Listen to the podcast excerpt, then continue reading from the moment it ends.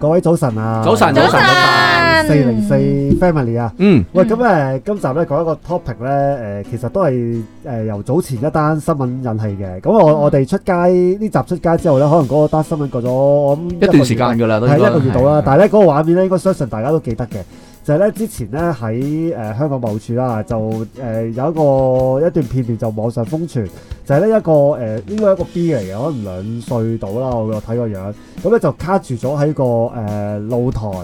咁啊喺個窗，其實喺個窗出邊㗎啦即，係其實係應該咧爭少少就跌落街㗎係啦。啦。Ừ. 跟住佢係嗯隻啦腳又條條揈啦，咁樣其實誒、呃、條片咧就唔係睇睇得清楚咧，佢係點樣卡住嘅。都好心寒嘅，其實係啊但係好緊但張。係總之聽到就睇到就好驚哦但咯。係睇到佢係揈下揈下就係跌落街㗎啦，咁咧誒就因為係真實嘅影片啦，而係啊你又唔知道跟住真係會點樣，你嗰下都幾緊張係。啦，不過即刻咧有個誒家長，我唔知係呢個邊個啦係屋裏面嘅人啦屋裏邊嘅嚇大就人咧就救氣拉啦返佢，上嚟救翻咁樣啦。咁啊誒，即係呢單新聞出咗之後咧，大家都會即係誒就咁睇個新嗰嗰段片都已經少少震驚啦咁樣樣，但係咧都令人 alert 翻咧，其實小朋友咧喺屋企咧，其實係咪都有好多誒、家居安誒、即係家居嘅陷阱咧？因為就咁睇咧嗰段片咧，佢嗰個窗咧其實咧係已經有窗花嘅。嗰個窗花真係係可以攝到出去係啦，喎，所以就話咧，有時呃咧誒，啊我哋以為好安全嘅係啦係啦嘢，其實原來一啲都唔安係你覺全。得自己撞咗個窗花咁小朋友你出唔到咧，我覺得仲可以從嗰個鬧，因為小朋友咧啲身體好柔軟嘅。係嗯即係其實佢要捐出去呢，你係覺得即係我哋依家梗係事有孔明啦，係咪？咁係但係即係喺嗰一刻，你會覺得哇個小朋友咁樣都可以捐到出去嘅咁樣。哦可能其實未發生呢件事之前，你會覺得有個窗花，唉得啦，個小朋友咁大份，點會出到去啫？係咪先？咁嗯啊其實你就會咁樣諗咯。哦我諗起咧，誒呢個誒有時大家睇一啲外國嘅影片咧，其實因為外國啲屋好大噶嘛，係咁有時咪好驚啲小朋友走嚟走去咧，咪會整啲圍欄啊俾 Ừ. 佢哋嘅。嗯咁又係啦，就係、我哋覺得啊，整咗個圍欄好似好安全咯喎、但係咧，原來咧小朋友咧，其實佢哋都好聰明噶，好快先，佢哋好快識得去越獄噶。通常我啲片就會話佢係好似越獄咁樣樣咧。但係其實咧，嗱睇嘅時候咧冇事冇幹冇意外，咁覺得嘅，哎呀好有有趣好 funny 啊咁樣樣。但係上深一層就係、如果佢因為咁樣而個小朋友出咗意外嘅話咧，其實又會後悔莫及。誒、呃其實咧喺冇幾耐之前咧，香港咧其實都發生過好多嘅致命嘅家居意外，仲係嗯小朋友。嗯我諗大家都有印象嘅，嗯就係接台係或者接凳，啊，係啊，接因為呢樣嘢呢係好容易係會，因為點解呢？大家都屋企都會用個接台或者接凳啦。嗯咁你知道其實呢，佢誒、呃即係佢接埋嗰下呢，其實嗰個關節位呢，如果個小朋友啱啱瞓咗喺度，而嗰個接個位呢，啱啱好就係扣住佢個頸嘅，咁變咗佢嘅體重就變成佢嘅催命符。係啊，咁咧就的而且確咧，香港係發生過幾單類似咁樣嘅意外，只不過係將凳反咗，嗯反咗，即係小朋友可能玩凳啊，或者拉張台落嚟嗰下，而咁啱拉嚟嗰下呢，係啊係咁啱，即係唔係話咁啱喺個物理上係啱啱好就套住個小朋因友，為意外就係意外，你真係冇得因為講張台係高過小朋友，係啊係啊佢拉反咗張台，而佢咁啱咁變咗就喺咧嗰咁個啱佢底啦就會喺個窿裡面。係啦，跟住佢會跟住張台跌，而佢個身體就壓落去嗰、個嗰、個關節度啊，咁咁呢啊個落嗯頸。呢個同咧，因為咧我哋以前細個嘅接台咧係冇安全掣噶嘛，依家大家後面有冇先發現安全就帶係可能因為你知啦，我哋永遠而都家係唔要喺止台啊，接凳都有。錯誤中先至識得去安全噶嘛，所以我見到而家嘅大部分嘅接台，因為你香港嗱，我哋又唔能夠因為有呢個意外而冇咗接台呢樣嘢，因為係香港嘅居住環境實在太細啦。係你冇理由家間屋擺個餐台，咁就變咗，我好似見而家特絕大部分嘅接台接凳咧都有安全誒、應該咁樣講，係有安全制嘅台同埋凳先至會有人買，啊，嚇我哋可以咁樣講，即係可能有啲冇嘅，不過有啲冇，冇不過啲人會會覺得危險都係啦缺係唔人問買，尤其是屋津企啫有小朋友。嗯，係其實本身有啲誒、呃譬如有小朋友，我會覺得我寧願買佢有安全制嘅咯。你你唔好話咩啊，就算大人夾親手指腳趾都唔好啦誒、。呃嗯所以誒。係啊呃所以好多時咧，誒、呢個係一個好真係會致命嘅家居有意外動物啦。都唔好啦。誒、嗯另外一樣嘢就係可能講緊就講緊最容易就係嗰啲比較大張嘅玻璃台啦，啊玻璃台或者係飯台啦，嗯因為咧小朋友咧好中意就捉住嗰個台邊就揈嘅，呀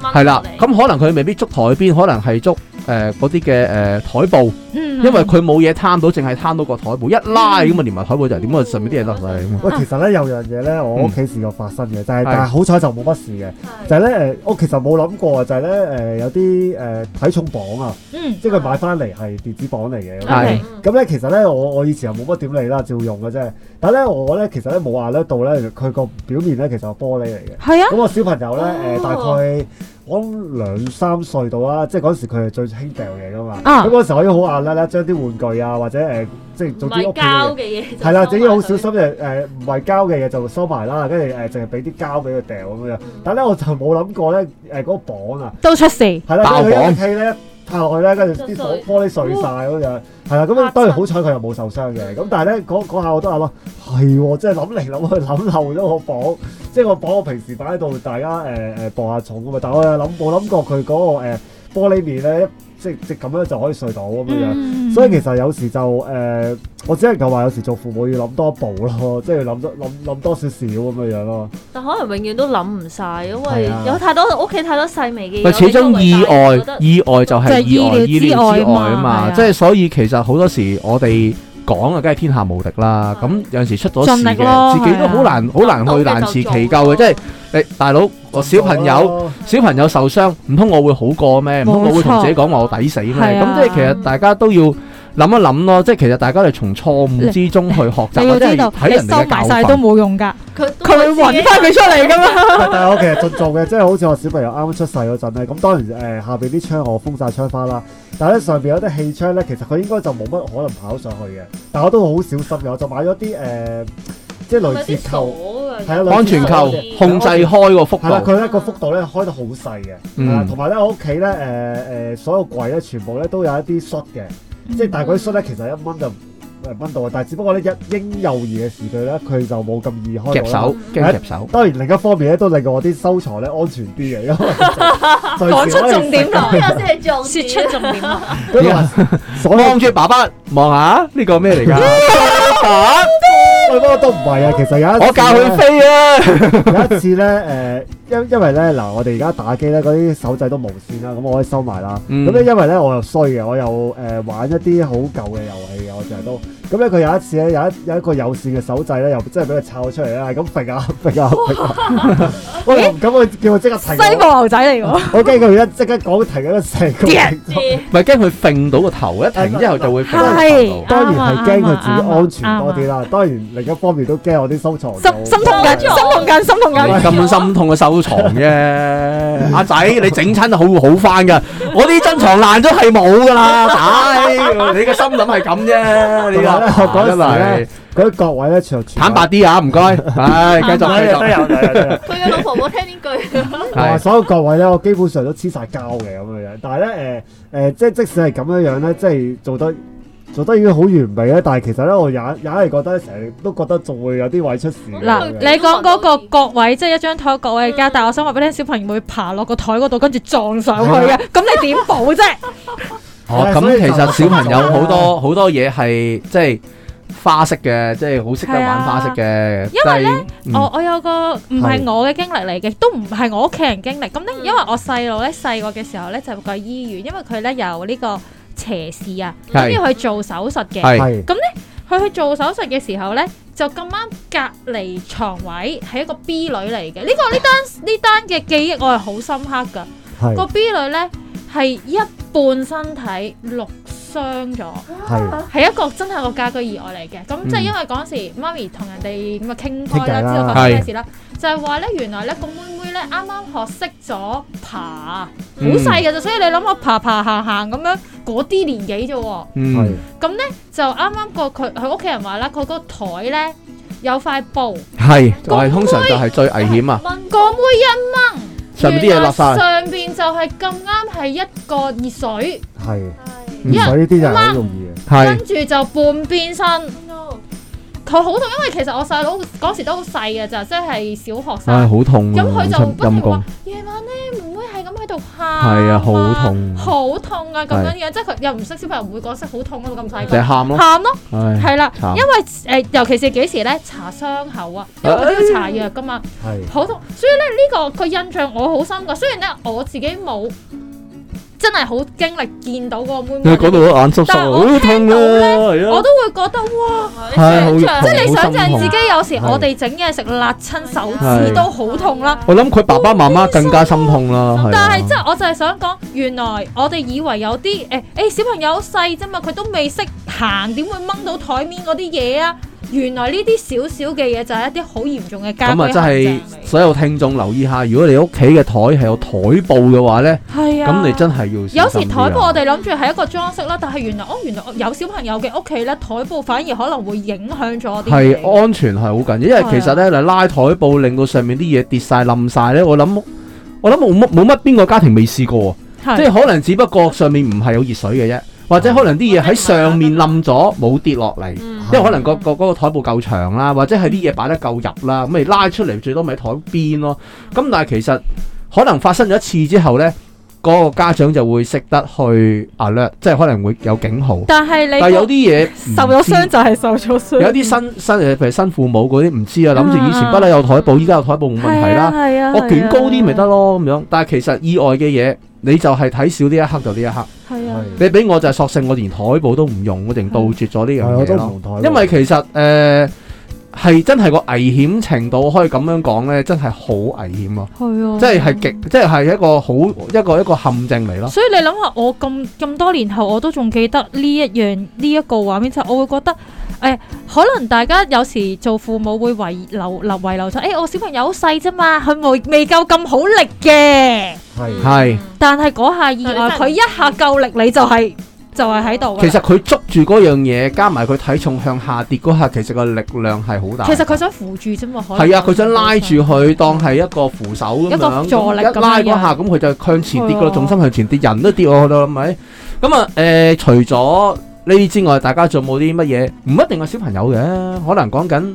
大人咧。我哋屋企都有好多危險㗎，誒呃我哋或者係會遇到危險，小朋友都會有嘅。我哋都會有遇到危險㗎，例嗯如洗手間啦，有喎洗手間跣親呢樣嘢啦，哦老人家成日都洗人有誒唔係老人家啊，係後生都有㗎。有我成日都係嘅嘅都。會有㗎細路仔都會試。大人細啊，細路仔都會有機會係啊嘅，跣係一啊跣嗰下。咁啊，做唔話到啦話説咧，話説咧，有一次咧，即係誒，係都都又又要又要出賣朋友系列啦，即係話又係説，我朋友啲嗰喂因啲，為因為話説，我哋有一次咧就去日本旅行，係咁啊，成班朋友我哋去日本旅行，嗯咁咧就我哋就誒，即係成班男仔一齊去玩，好開心啦，咁啊，係咁，啊，我哋住一個咧就係類似民宿嘅，咁啊，廁所得一個，咁我哋去猜包剪揼，咁啊去去去玩去去沖涼啦。咁咧就誒、呃之前兩個沖咗啦咁樣，咁啊輪到咧就有第三個去沖啦。咁佢就同我講，佢話頭先爭啲死，佢點點樣發咩事話點咧？解爭啲死咧？因為佢話之前嗰個咧就誒沖涼咧整到成地都濕晒，係因為日本咧佢嗰個廁所，因為日本成日地震啊，嗯咁佢嗰個廁所嘅設計全部都係膠嘅，嗯唔嗯，係木，更加唔係石屎。嗯因為你知萬一遇到天災，膠係最輕噶嘛，冇咁容易整啊。佢一個膠咁加上咧，佢沖完涼之後咧，就有一個類似啲番梘啊嗰啲嘢啦。你知男仔沖到肥啲肥嚟亂咁嚟噶啦，就全部都男仔喎。咁啊，去到第三個咁，大家知道諗下嗰個累戰場積會咗點啊？累積咗好多佢就話佢準備即係去洗手間嗰陣跣親，跟住佢一跣親，好自然隻手就撳落去地下啦。係咁原來咧，日本咧嗰啲浴缸咧係特別高身嘅，嗯即係攬佢特別高身。佢就話佢落去撞落去嗰下係好個衝力好犀利。嗯，佢話佢同嗰個浴缸個邊個鼻哥個邊只係爭幾 mm。好驚險啊！佢佢話如果佢撳落去嗰下，如果嗰、個佢嗰個撞落去，佢嗰個衝力撞落去，佢肯定爆頭。同埋仲要自己喺入面喎，真係未必大家即刻係，啊發因為佢一跣嗰下現佢一掂啊，隻手即刻一叉叉住嗰下咧，就已經個鼻已經係差唔多掂到嗰個浴缸邊。啊咁所以其實咧，誒、呢個咧就會即係我哋成班人，即係當然啦，佢過後佢講得好輕描淡寫啦。嗯但係我哋其實見到佢面都青埋，好難所以面咧都青所以喎，面都青埋係啊，嗰個位喎所以其實咧，誒而家一啲即係家居嚟講咧，即係你沖涼嘅位咧，浴通室常嘅意外係最高啊，最多通嘅。常呃誒你最少都整翻個浴簾嘅，即係等啲水咧唔好周圍，即係沖涼之後咧即就係唔好周圍彈發出去出。嗯係啦係啦，咁當然我知道有啲誒呃屋企咧就比較細小啲嘅，嗯咁可能就地下擺嗰啲誒防止防滑嘅啊字。如果浴缸就浴簾啦，如果唔係多數可能嗰啲叫 shower cubicle 咧，嗰啲叫乜嘢咧？即係花灑籠啊咧就就玻璃啦，係係啦。咁所以誒誒、呃呃即係可能最少都有啲誒、呃防線嘅地氈啊，咁嗰啲會比較好少少咯。即係其實我覺得咧，誒、廁所都係一個成日出事嘅位嚟嘅，因為嗯嗰陣時你通常係冇乜防備噶嘛，即係你無論去洗手間 又好，或或者者你朝去頭早起身呃嘅時候，同埋係好多容易最緊撞要係朝到頭啊早起身個人都未醒啊！好多嘢可以撞到，其實洗手盤撞落去又恐又係出事啦，甚至你而家話嗰啲花生你撞落塊玻璃度，你估你估少少嘢嘢啊啊？都唔少嘢㗎同埋你嗰個位係最容易蹬親㗎咯。同埋你好多突出嚟嘅嘢，例如誒、呃、廁紙架啦，嗯每一樣嘢，萬一你真係撲親嘅話，你唔係撞到呢度，就撞到嗰度。因為嗰啲係全部冇啊 Wesley 講嗰啲可以有啲保護膠噶嘛，冇㗎嘛冇㗎冇㗎整嗰啲保護膠冇用㗎，發晒毛㗎啫，廁所咁濕，係啊係啊，係咪先？就算佢真係有呢一樣嘢啊，都係冇意思嘅。所以去洗手間咧，尤其是而家咧，空間越嚟越細啦。啊嗯我覺得呢個都係好大嘅影響嚟㗎。你跣親咧，你唔好話個頭撞到啊，你條腰撞到都夠傷啦。係啊，係係。係啊，所以有陣時依家咧就大家都會有啲誒誒做法咧，就係、呃誒、會做一啲嘅全部鋪晒啲防滑嘅誒、呃地地膠、地膠、地價、地磚嗯或者防滑磚咯。嗯，係就唔再係淨係鋪靚靚咯，即係總之係上面點都要做一陣 coating 係防滑咯，嗯或者係去水咯，係咁樣咯。另咁啊，呢個可以大家如果萬一要做廁所裝修嗰陣，都可以考慮下。嗯你揀嘅磚嘅地磚真係唔好話淨係得個 靚咯。喂啊其實咧講起家居意外咧，我又想 share 我嘅啊，其實呢個就唔係一個意外嚟嘅，但係都令到我誒屋企咧就好麻煩嘅。其實佢屋企都好多呢啲 事發其生。實每個屋企都有好多呢啲嘢係啊㗎，好其實多呢就咁㗎。嘅，因為咧誒、其實咧呢個係誒、即係要提醒翻啲家長或者屋企啦，就要諗嗯一啲嘅。係因為咧有一日咧，我屋企咧就停水啊，哦 O，K，跟住咧，誒哦我想象到誒誒咁佢就誒，咁我咪試下水咯。咁水，咦冇水喎，嗯咁我唔記得閂翻個水喉喎。哦，跟住咧，佢又衰唔衰？佢真係凌晨嘅時候咧，就佢先有翻水冇。係跟住咧，我就成屋企咧真係誒，真係可以水浸完嘅。應該水浸啦，係真係水浸晒，係誒誒誒，如果成個廳基本上啲水都過到我腳掌嘅，嗯嗯咁咧就誒誒用咗成晚時間去清理啊咁樣。咁如果諗即係當然有小朋友瞓緊覺啦，咁但係就算有咗小朋友或者誒、你唔玩啦嘅時候，誒、即係你濕晒，即係對屋企都唔好啦。咁啱樣嘅，咁誒屋企嘅所有嘢，其實咧嗰陣時咧有啲誒、電器都擺咗喺地下嘅，嗯，咁啊所以哎誒呦都其實都幾危險。即係當然我好彩嗰次我冇出事啊，只係搞咗成晚啫。就嗯，誒發晒啲水啊咁樣樣，咁但係咧其實諗落咧係幾容易出事嘅。啱啊，一個水一個火都係啊，誒我水我火電啊，我覺得係我我如果講開水咧，我又講俾一誒大家一個忠告。係誒呢、個中國係非常之緊要嘅。講開水，誒、我媽媽即係我媽媽，即係唔同我住啦嚇。咁佢咧就誒、住一啲公屋，咁佢有一次咧就係佢嗰個誒、廁所嗰、個鹹水個入水掣嗯，嗰條喉爆咗，嗯哇爆咗。誒、你係要揾大廈管理處先閂到個大掣嘅。嗯，嗱，大家係可以留意下你哋嗰、個呃屋企嗰個嘅水箱、嗯廁所水箱，其實係有一條好似大約係飲管咁幼嘅喉俾水落去嘅。嗯係咁而就係嗰條喉，因為佢係行鹹水嘅話呢，佢係會老化，嗯佢係會穿嘅。咁嗰次呢，就係佢嗰條喉一爆咗，咁因為其實你已經係未到個開關掣嘅。嗯，咁所以其實咧，佢啲水就不斷噴出嚟。你係唔好睇少一個飲管咁細嘅喉，當佢全力噴射嗰陣咧，好快全屋就浸咗。嗯，咁仲要係啱啱嗰陣係啱啱新裝修，唔夠三個月，哇，嗯係所有 sofa 冇晒木做嘅家私擺喺地下嘅嘢，冇全晒部浸晒鹹水。係呢個都唔係最重點，呢、個係最重點就係、啲鹹水已經浸到出去門口出面，即係大門大門出面，走廊連外係咪面啊都有鹹水走。廊位，咁跟住之後呢，就人哋發現啦，就揾管理處上嚟通知屋主，嗯再過零兩個鐘頭翻到嚟，咁呢裏邊呢啲水呢已經係浸晒過腳眼啦。係因為其實你間屋唔會有客廳唔會有去水噶嘛。係啊，咁而家啱啊嗯廁所去水係去唔切噶嘛，你一定係會去得慢過嗰個鹹水喉。好啦，咁呢，跟住之後，我就將呢單嘢咁啊，即係同啲朋友講啦咁樣。咁呢，當然呢，喺呢一刻就知道，原來買家居保係好重要。嗯嗯因為咧咁啱咧，我媽咧就買咗家居保，咁咧就差唔多賠翻七成嘅嘢啦。哦係都好因為嗰陣我哋有單有據係講俾佢聽，我啲嘢係新嘅，買咗唔夠半年，嗯，有啲唔夠三個月，嗯咁佢咪上嚟揾公證行嚟影相啊，咁啊判判完之後都有七成咯。咁但係呢，我有一個朋友，佢就聽完我呢個嘢之後，佢就話你就好彩啦。我嗰、個即係我個朋友個親戚呢，嗯又係爆個鹹水喉，佢浸完間屋之餘，啲水浸出去落咗 lift 槽，連嗰樣嘢都要連個大客嘅 lift 都有問題，佢要賠三百萬。即係個 lift 都入去三百 Ừ. 萬報價報三百萬，因為個 lift 槽浸得鹹水係好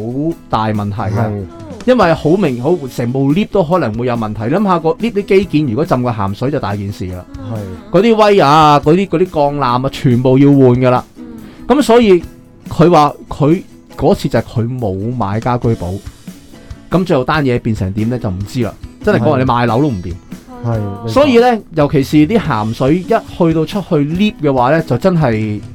真係冇得好好好冇得搞真係。所以呢，即係呢件事，即係呢個家居意外一個好深刻、好深刻，我一定要講呢，就係、Ừ. 你哋屋企除咗你自己要買保險之外呢，家居保都好緊要。同埋呢，有陣時真係如果長期離開屋企嘅話呢，你都係最好閂一閂你嗰、個誒嗰、個嗰、個嗰、個廁所嗰個入水掣，因為呢嗰條喉其實係好化學嘅，你可以大家可以就望一望條喉係好好幼，同埋呢。佢係嗰個膠，你感覺你好脆弱㗎，你你你唔你知道之後呢，你係唔夠膽掂佢嘅係，因為佢一爆佢話呢，咁呢就啲鹹水呢，就嗰、個嗰噴射速度係好勁 Ừ. 嘅，超勁嘅，同埋唔知點解呢啲意外永遠係個屋主唔喺屋企嘅時候就發生嘅。因為你冇得即時反應，係啊嘛，即係你知道嘅時喂，候。所以你咧，都其諗實咧，阿辦 Charles 講呢樣嘢咧，都另外衍生另外一樣嘢嘅，因為咧頭先講開呢、個誒誒、呃水啊、嗯火啊、電啊，我都諗起咧電呢樣嘢咧，因為我哋而家咧即係現代人咧嗰、個、呃個即係電力裝置都好安全嘅。而家已經越嚟越多用呢啲誒電器啦，手每人手有一部電話添啦。Ừ. 咁咧，所以咧，其實嗱，首先即係如果我以前小朋友出世嘅時候咧，我就誒、呃即係揾啲嘢就封晒啲誒呃冇用嗰啲插頭 Ừ. 啦。但係咧，我都有諗過咧，其實咧，我哋瞓覺啊，或者出街嘅時候，使唔使熄晒啲種仔咧？嗱，我以前咧誒、呃可能早十年前咧，我都會咁做嘅，即係我熄媽晒都會啲。呃咁做㗎。即係除咗雪櫃冇計啦，即係其他啲電視啊嗰啲全部都會熄晒種細嘅。嗯但係隨住咧，因為誒嗰啲太啊多啦，係啦，越嚟越多啦，你 mon 又有，我而家誒嗱一部電腦唔止一個嗱咁 mon 樣添，講啦，誒依家咧好多嘅電器誒、嗯係呃已經有漏電斷路掣裝置，係咁你屋企有 fuse 噶嘛？係咁你燒咗你屋企個個 fuse 大掣，嗱應該咁樣講啦。其實香港點解電器咁安全呢？就係、本身你個電器有斷路裝置啦，係你個屋企嘅大掣呢，你會分開客廳啊、房啊、廚房各有一個大掣啦，係再有屋企嘅 main power 個大掣啦，嗯係再去到就係你大廈嗰、個嗰層樓嘅大掣。嗯你再燒上去先係大廈嘅大掣，即係理論上呢，你因為漏電引起嘅意外呢，其實係少弱嘅少之又少嘅 Ừ. 嘅。但係你講嗰種可能係講緊本身佢嗰個電器內部嘅問題，即係例如好似話叉爆個電，嗯可能個風扇本身佢除咗高温令佢個引擎爆之外呢，其實你話真正係因為漏電引發嘅意外呢，其實香港呢係暫時係等於零咯。唔係，所以其實呢個咧，有時就係諗下誒，到底使唔使做再做做多一步咧？即係例如我連誒、呃又唔係話真係熄咗成間屋嘅大掣咧，你唔好即係拖大個掣喺嗰啲咯即係誒、呃你唔好即係我點講講呢？即係唔好用嗰啲內地製造嗰啲咯，或者係外地製造，但係冇香港有嘅安全驗品質保證嗰啲咯，證嘅電或者你出係咗啊街嘅時候係咪唔好叉電咧？嗱，我呢樣嘢我就會嘅，即係誒、呃因為頭先如果你聽我哋聽翻 Charles 講嘅，好多係大型嘅電器啦，個係保障度都會高啲噶嘛。係但係好老實講，一個叉電器呢，其實佢我哋好多嘢都唔知，唔好話人哋冇，我就就真係算都話唔正版哎知咁，係咪正版都有啲懷疑誒啲係啦啦。，咁所以我覺得反而係咧，誒、盡量當你可能離開屋企，即係屋企冇人嘅時候咧，我覺得盡量都唔好。係啊，charger 我諗就唔係咁呢適個我就真係覺得唔適合嘅。因為 charger 真係唔適合，有陣時幾誒早嗰排韓國咪有個手機牌子嘅，嗯咁佢都係正版㗎，咁佢真係個原廠係咁做，只不過佢係有個缺陷，嗯佢真係爆炸喎，冇錯，即係其咁啊實呃爆炸呢個誒就去到好極端啦。咁係但咯係如果你話你有人喺屋企，你叉住電，你發現喂佢熱得滯喎，你可以即刻掹走啊嘛。但係如果你冇人嘅時候，你唔知道呢一樣嘢咧，我又覺得係製造咗一個危險喺屋企咯。一翻嚟發覺跳掣咯，係啦，咁其實樣咧，我都試過咧，誒、就唔係個 charger 嘅，即係咧佢係誒我哋嗰啲插電線啊，即係個插電線咪個 USB 頭插住個誒、插頭嘅，即係係啊插咗個係啊轉換器噶嘛。咁咧誒誒，我擺即係地下嗰度有個拖板，咁插咗個誒、插電線喺度插電啦咁樣。咁咧誒，可能咧就因為佢喺個床邊嗰度啊，唔小心跌咗個枕頭落去喎，個枕頭係壓住條線啦。咁咧後來咧，我老婆咧就想掹嗰條線嘅時候咧就辣親啦。咁咧我睇翻咧誒，應該咧因為佢。我估可能係條叉電線咧，嗰、個質素唔係幾好啊！你個枕頭壓金住屬嘅部分係啦，咁誒個枕頭咧誒壓住佢個頭，即係 USB Ừ. 頭嗰邊嗯咧，可能令佢有啲短路啊！ờ. 即係誒佢唔知入邊咧，可能啲啲電線咧你壓住佢咧，佢誒兩邊掂住咗。Ừ. 咁咧就令到佢短路就其實咧係攬得傷人嘅，係啦。咁所以咧誒、即係有時有啲嘢咧，即係你諗唔到啊！你諗住你防個叉電器啊，防個拖板，你冇諗到條線都有問題㗎嘛。或者係你之前已經不嬲叉開冇問題啊係啊嘅，你冇諗到佢會突然之間依家有問題咯。係啊係啊，所以其實如果你話如果係叉電嘅話咧，我就真係唔係咁建議你離開屋企嗰陣叉我咯。認 同，Ừ. 但我會係掹其實你晒㗎好呢多啲電器咧係有備用嘅。係有備用嘅，嗱備用我覺得係安全嘅，只不過係嘥電啫。嗯咁但係即係嗱，即係我而家我唔好講浪唔浪費電呢個問題住啦。即係如果係純粹係大型嘅電器咧，我咁相信而家大部分嘅牌子同埋你屋企本身係漏電斷路掣咧，其實係安全嘅。嗯係咁但係係驚嗰個電器本身佢裡面嘅機件問題啫。嗯 Ừ. 咁所以其實如果係叉電嘅話咧，就真係唔係咁適合咧，真係即係叉住，我諗住翻嚟有有誒叉完啦咁樣，咁就真係誒唔唔係咁。唔係咁理想咯。同埋有啲喺唔係香港或者冇香港機電處核實嘅電器呢，其實我都好有戒心嘅。嗯 Ừ. 但係話可能前排我大家都聽過啦，有啲叉電式嘅誒、呃、單車係嘛？嗰啲類似滑滑板板車嗰車啦，Ừ. 誒咩風火輪啦，嗯哇！一爆成個大廈，喂成個單位都噴火咁樣，嗯即係嗰啲好恐怖，因為佢個佢嗰個電容嘅含量好犀利啊嘅。如果唔係佢，咁佢個爆炸力就更加勁啊咯。哇！咁所以其實大家都知道，即係如果 其實大家香港人呢都有心理準備㗎啦，知道邊啲嘢係安全，邊啲嘢信得過，邊啲嘢信唔 Ừ. 過。好可能根本我買都唔會買，幾平我都唔會買。咁，但係你唔能夠 stop 你鄰居嘛？哦咁呢個又另外一個問題咯。 咁呢個又另一個 topic 嚟㗎咯 Sorry，對唔住，防係你咁樣講完，引申到我諗到呢樣嘢啫。係啊，因為有陣時咧，我哋會喺屋企都會誒係啦。咁呢個真係不如開集講啦，喂。好嘛下次下次，我哋講埋今日呢集先，我哋講埋今日呢集先，呢個留低寫喺我哋本簿仔度所以先。咧，係其實今日呢集咧，只能夠話咧，誒、我哋盡做啦，即係有啲嘢雖然係防不勝防嘅，即係係察覺到嘅嘅，就做咗係啦，察覺到就做，咁啊，大家我哋可以揾一集講下鄰居小心家啦居。安全啦啊哇！真係有排講啊呢個，鄰居一二三嘅啫。嚇。咁咧誒，今日時間差唔多，我哋同大家講聲，拜拜。拜。